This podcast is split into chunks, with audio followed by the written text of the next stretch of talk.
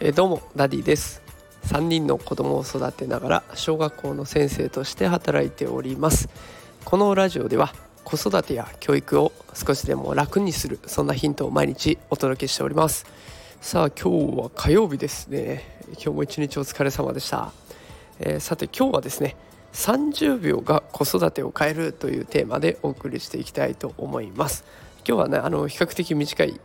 放送になるかなと思いますのでどうぞ最後まで気軽に聞いていただけたらと思います。さそれでは本題の方に行きたいと思いますが家庭でよくあるシーンをちょっと再現したいと思います。ちょっとあんたおもちゃ片付けなさい。子供が動かない。片付けなさいって言ってるでしょ。それでも動かない。もういい加減にしなさいおもちゃ捨てるわよ。動かない。こんな場面あるんじゃないでしょうか。あのね、こういう場面我が家でもあります。でそんな時にね私が家でやってることとか学校で子どもたちと接する時に気をつけていることを今日は紹介したいと思います。そのポイントがですね声をかけてから30秒待つです。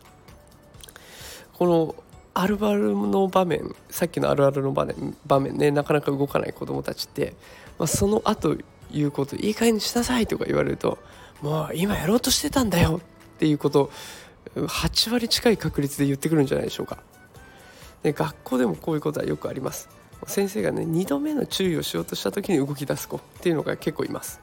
思い出してみると自分自身もご自身もそんな経験あるんじゃないでしょうか。こうやろうとしてたのにそのタイミングで何か言われちゃうと無性に腹が立っちゃうっていうこと。ね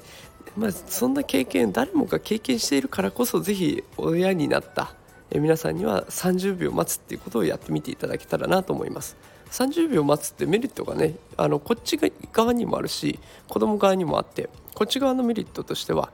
待った後に動かないんであれば改めて注意することができる。こうだからいわゆる逆ギレとかも防げるわけですね。ちゃんと待ったよこっちはって。いうことが言えるわけですね。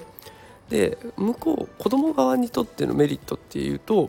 あの切り替えっていうのはね人それぞれそのペースが違ってきます。親御さんって結構パンパンパンといろんなことを先を見通して考えて行動してるので切り替えが早いと思うんですけれどもお子さんの中にはそれがすごいゆっくりな子もいます。でそれだんだん成長するにつれて変わってくるのであそこは安心してほしいんですけれども今の段階でそこを無理やり早く早くってやっちゃうとあのイライラ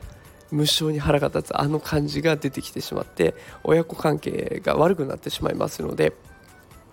こう、ね、あの時間がかかる子もいるんだなというふうにちょっとあったかく受け止めて30秒だけ待ってみてはいかがかなというのが今日のお話でございました。えこちらにもそれして、えー、子供側にもメリットのある30秒待つという提案でございました。さあ今日も最後まで聞いてくださってありがとうございました。また明日も放送したいと思います。それではまた明日会いましょう。さようなら。